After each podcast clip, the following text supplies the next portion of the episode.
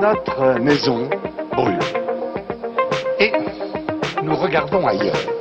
Make our planet great again. How dare you? People are dying. Entire ecosystems are collapsing. How dare you? Nous ne pourrons pas dire que nous ne savions pas. Bonjour, je m'appelle Lucas Caltriti, je suis journaliste, vous écoutez Y'a le feu au lac, le podcast qui décortique ce que l'on croit savoir sur l'écologie. Dans ce neuvième numéro, je vais vous parler de vacances. Oui parce qu'aujourd'hui, le tourisme est responsable de 8% des émissions de gaz à effet de serre, un chiffre qui ne cesse d'augmenter. Pour aller entendre les cigales, bronzer sur une plage paradisiaque ou rester à l'ombre des cocotiers, eh bien il faut très souvent partir loin, faire beaucoup de routes ou prendre l'avion, et on a aussi peut-être un peu tendance à se lâcher.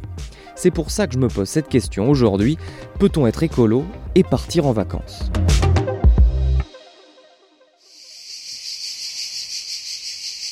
On n'est pas bien là, à siroter une citronnade bien fraîche, à l'ombre d'un pain parasol sur la côte d'Azur.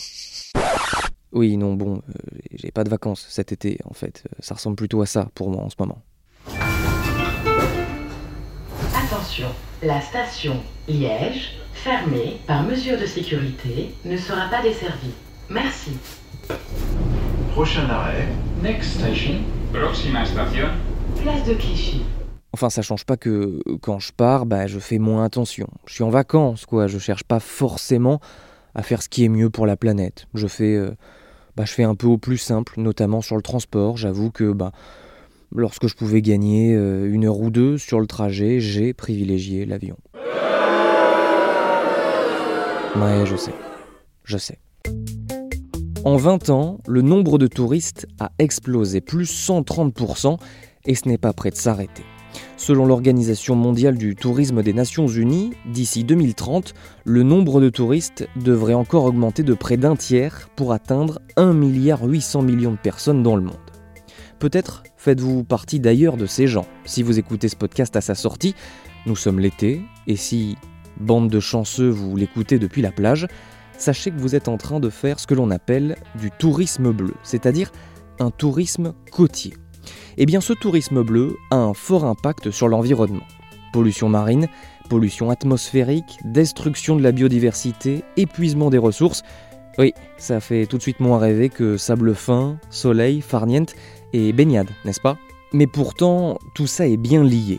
Un rapport publié en juin 2019 par l'ONG Éco-Union, l'IDRI, l'Institut du développement durable et des relations internationales, ainsi que l'ADEME, l'Agence de la transition écologique, alerte sur ces effets du tourisme bleu. Deux modes de vacances sont notamment identifiés comme problématiques. Tout d'abord, les croisières, avec des paquebots très polluants, rejetant du CO2, des oxydes d'azote ou de soufre. Et puis les grands hôtels et les resorts, accusés par exemple de gaspiller l'eau, l'énergie et la nourriture. Jérémy Foss est président de l'ONG Éco-Union et c'est lui qui a coordonné cette étude. Il estime que le tourisme bleu menace absolument tous les espaces côtiers et que ce sont donc des zones à protéger. Évidemment, on voit une différence entre les, euh, les zones ou les pays ou les villes qui ont euh, une capacité administrative, économique de pouvoir gérer relativement bien ces flux euh, de personnes, donc avec des moyens de traitement des eaux, traitement des déchets, etc., relativement bien mis, mis, en place, notamment ceux qui ont mis en place une, un impôt touristique, l'écotaxe touristique, qui permet quelque part de financer et de réduire cet impact environnemental, en tout cas de le gérer le mieux possible. Mais c'est évidemment pas le cas des zones, euh, des zones des pays en émergents ou en voie de développement, euh, qui sont euh, notamment les, ce qu'on appelle les, États insulaires dans les Caraïbes et ailleurs, dans l'océan Indien, qui sont des pays qui ont relativement peu de capacité de, de, gestion de, de ces impacts, de ces impacts environnementaux, euh, et qui finalement euh, attirent de plus en plus de voyageurs ou attirer de plus en plus de voyageurs et vont attirer de nouveau, je pense, de plus en plus de voyageurs une fois que la, situation euh, sanitaire sera améliorée, et qui n'ont pas la capacité, même politique, de pouvoir gérer ces flux touristiques parce qu'ils dépendent quasiment exclusivement de cette économie touristique. Le problème, c'est que ces destinations commencent, ou du moins commençaient avant la crise du Covid, à être prisée des touristes. De nombreuses régions euh, dans le monde qui sont euh, très attirantes. Euh, on pourrait parler évidemment de Madagascar, on pourrait parler du Mozambique, on pourrait parler de pays qui sont quelque part peu connus, relativement vierges du tourisme de masse en tout cas, et qui ont des attraits environnementaux assez extraordinaires, et qui étaient en train d'ailleurs de devenir des zones de plus en plus touristiques, euh, avec une massification potentielle euh, via euh, l'arrivée de grands opérateurs internationaux qui ont une, force de frappe économique énorme dans des zones qui sont quand même déprimées, donc qui ont besoin de créer l'emploi et qui ont besoin de créer un certain développement économique. Donc il y a, il y a de nombreuses zones sensibles. Les câbles, le Cap Vert aussi est une zone sensible euh, qui est devenue euh, très très intéressante pour les tours opérateurs et notamment pour les touristes parce que voilà, il y a des attraits assez assez extraordinaires. Donc il y a des, au niveau mondial, il y a des zones euh, qui sont qui sont à, à, surveiller quelque part. Et évidemment en France aussi, hein, on a des zones qui sont encore qui sont encore des espaces naturels qui sont relativement préservés, soit parce que ils étaient difficilement accessibles, vous n'avez pas les installations indispensables à un développement touristique de masse, soit parce que euh, les tendances faisaient que bah, peut-être aller euh, euh, dans les dans les campagnes ou des zones plus rurales en France n'était pas très intéressante si on pouvait prendre l'avion et aller au Baléares pour une centaine d'euros. donc il y a des espaces qui vont émerger, hein. certains qu'on connaît, certains qu'on connaît pas encore. en France, on a quand même une certaine capacité de planification et en tout cas de suivi des flux touristiques, donc on on peut, réagir en certains euh, parcs naturels mettre en place déjà des systèmes de, contrôle des flux euh, pour éviter une saturation des week-ends ou certains, certains moments euh, clés de l'année de visiteurs. Donc on a des mécanismes qui sont mis en place. Après, il y a aussi, à mon avis, un travail à faire sur des zones qui ont été déjà très polluées ou très, très utilisées qu'il faudrait essayer de, récupérer ou en tout cas de, rééquilibrer pour, euh, pour maintenir euh, euh la biodiversité. Je pense à, par exemple à la baie, la d'Arcachon ou évidemment en Méditerranée, il y a de nombreux espaces euh, autour des calanques marseillaises qui sont, qui sont sensibles à la présence déjà humaine très forte, donc qu'il faudrait aussi continuer à travailler pour réduire l'impact environnemental. Là, vous vous dites peut-être que c'est un discours un peu alarmiste, voire carrément pessimiste, qu'avant de ruiner la baie d'Arcachon, il y a encore du temps. Peut-être. Oui, peut-être.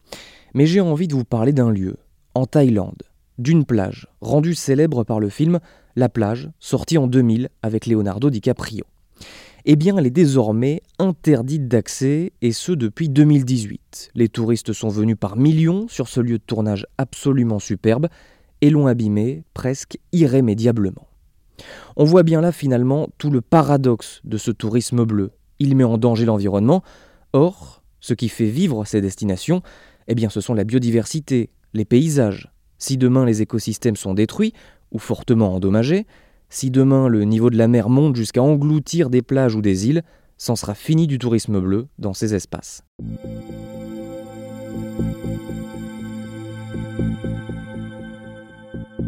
Bon mais maintenant, évoquons le point très négatif du tourisme sur le plan des émissions de gaz à effet de serre. Je vous le donne en mille, c'est le transport. Il va falloir faire une réflexion très forte euh, sur l'impact de, l'aviation et aussi notamment du phénomène des, euh, compagnies à bas coût euh, qui ont accéléré la massification du tourisme avec la possibilité de voyager pour des prix dérisoires, avec un impact environnemental énorme. le principal impact à l'heure actuelle du euh, tourisme international, en tout cas sur, euh, sur l'environnement, c'est les émissions carbone liées à l'utilisation de l'aviation. Et ça, on sait que dans les 10-20 prochaines années, on ne sera pas capable de réduire les émissions carbone de, des avions. On n'a pas la technologie à l'heure actuelle. On l'aura peut-être dans 20 ans, mais pas avant. donc il va falloir qu'on voyage de, de, manière différente. Et le train, on a la chance en Europe, en tout cas en France notamment, d'avoir un réseau de trains de relativement bonne qualité. c'est quelque chose qu'on peut et qu'on doit utiliser. Oui, Jérémy Foss a tout à fait raison. Trois quarts des émissions de gaz à effet de serre du tourisme sont dues au transport, principalement à l'avion. Bon, mais alors, si j'ai envie de partir au bord de mer, tout en respectant l'environnement, qu'est-ce que je peux faire? Privilégier des, modes de transport doux, euh, le train notamment, ou, euh, ou, en tout cas des destinations qui sont relativement proches. Euh, après, ça dépend de la voiture. Il y a des voitures, si on a une voiture électrique, évidemment, on n'a pas le même impact que si on a un vieux diesel d'il y a une quinzaine d'années. Mais au-delà du mode de transport, c'est aussi quel type euh, d'expérience on, cherche. Euh, on peut évidemment partir dans un, ressort, dans un hôtel balnéaire, euh, 3, 4, 5 étoiles, euh, consommer énormément de produits importés et faire des, des, activités ludiques basées sur l'énergie fossile, des motos de mer, etc. etc. Ou on peut choisir d'aller dans un camping naturel sur lequel on a un impact environnemental très faible de faire euh, des activités qui ne euh, nécessitent pas d'énergie fossile, de consommer des produits locaux, de visiter les alentours. on peut trouver, on doit trouver des modes différents d'utilisation de, de, ce temps de, de ce temps de loisir. Là, vous allez me dire, Lucas, tu nous fais un épisode sur les vacances et tu ne parles que de tourisme bleu. C'est pas très sérieux. Vous avez tout à fait raison. Pour être relativement complet, abordons les vacances d'hiver. Ouest France, 8 février 2020, transport polluant, impact sur la faune, le ski est-il l'ennemi de l'environnement? Entre la pollution des voitures, les nuisances sur la faune et la destruction de la flore, les stations de ski enregistrent une empreinte écologique loin d'être blanche comme neige. Outre le transport, les aménagements des pistes de ski et l'enneigement prolongé ne font pas du bien à la végétation. Les animaux sont aussi victimes des sports d'hiver. Courtney Larson, chercheuse à l'Université du Colorado, parle dans l'article de fragmentation de l'habitat d'une partie de la faune. La construction de routes et d'infrastructures, la coupe d'arbres et l'entretien des pistes détruisent l'habitat sous la neige où de petits mammifères trouvent refuge. En 2008, par exemple, une étude de l'université de Berne a également montré que les tétraslyres vivant dans les Alpes suisses étaient moitié moins nombreux dans les domaines skiables qu'ailleurs. Et ce petit coq montagnard n'est pas le seul touché, évidemment. Les lièvres et les chamois sont aussi affectés par l'activité humaine en montagne l'hiver, mais dans une moindre mesure, car ils ont des habitats plus vastes. Cette étude, très précise, a été menée sous la direction de Raphaël Arletta, professeur en biologie de la conservation, et après la publication de ses travaux, le chercheur a demandé que soient créées à travers les Alpes des zones d'hivernage, c'est-à-dire de petites réserves de quelques hectares à l'intérieur desquelles toute présence humaine serait proscrite pendant les mois de très grand froid pour que les animaux soient tranquilles. Bon et puis pour résumer, comment faire pour partir en vacances tout en étant respectueux vis-à-vis de l'environnement? Déjà, vous l'aurez compris, attention à votre moyen de transport. Privilégiez le train, le car, le vélo même, pourquoi pas, avant la voiture ou l'avion. Si vous prenez l'avion, l'ADEME recommande, dans une note de juin 2020, de respecter un ratio entre la distance parcourue et la durée du séjour, au moins un jour sur place par heure de vol aller ou retour.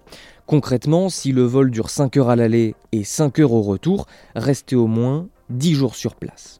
Ensuite, au moment de choisir votre logement, vous pouvez suivre les labels. L'écolabel, la clé verte, l'écogite ou encore gîte panda. Tous indiquent un engagement dans une démarche de protection de l'environnement. Il existe aussi le label Pavillon bleu pour les stations balnéaires et Flocon vert pour celles en montagne. Là, vous saurez que la ville mène une politique de développement touristique durable. Et enfin, une fois sur place, limitez vos déplacements en voiture, évitez certaines activités comme le canyoning, le canoë-kayak, le quad, le jet ski, l'ULM, qui sont polluants ou peuvent déranger les animaux sauvages. Où que vous soyez, si vous êtes fumeur, pensez à prendre un cendrier de poche. Et à la plage, ne mettez pas de protection solaire juste avant de rentrer dans l'eau. Elle n'aura pas le temps de pénétrer la peau et va former un écran à la surface de l'eau, ce qui aura pour conséquence de ralentir la photosynthèse des végétaux sous-marins.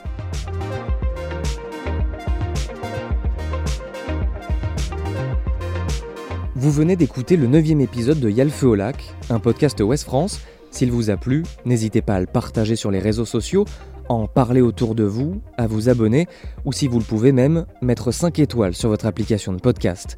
À ceux qui l'ont déjà fait, et vous êtes nombreux, merci beaucoup. On se retrouve dans deux semaines pour l'épisode 10.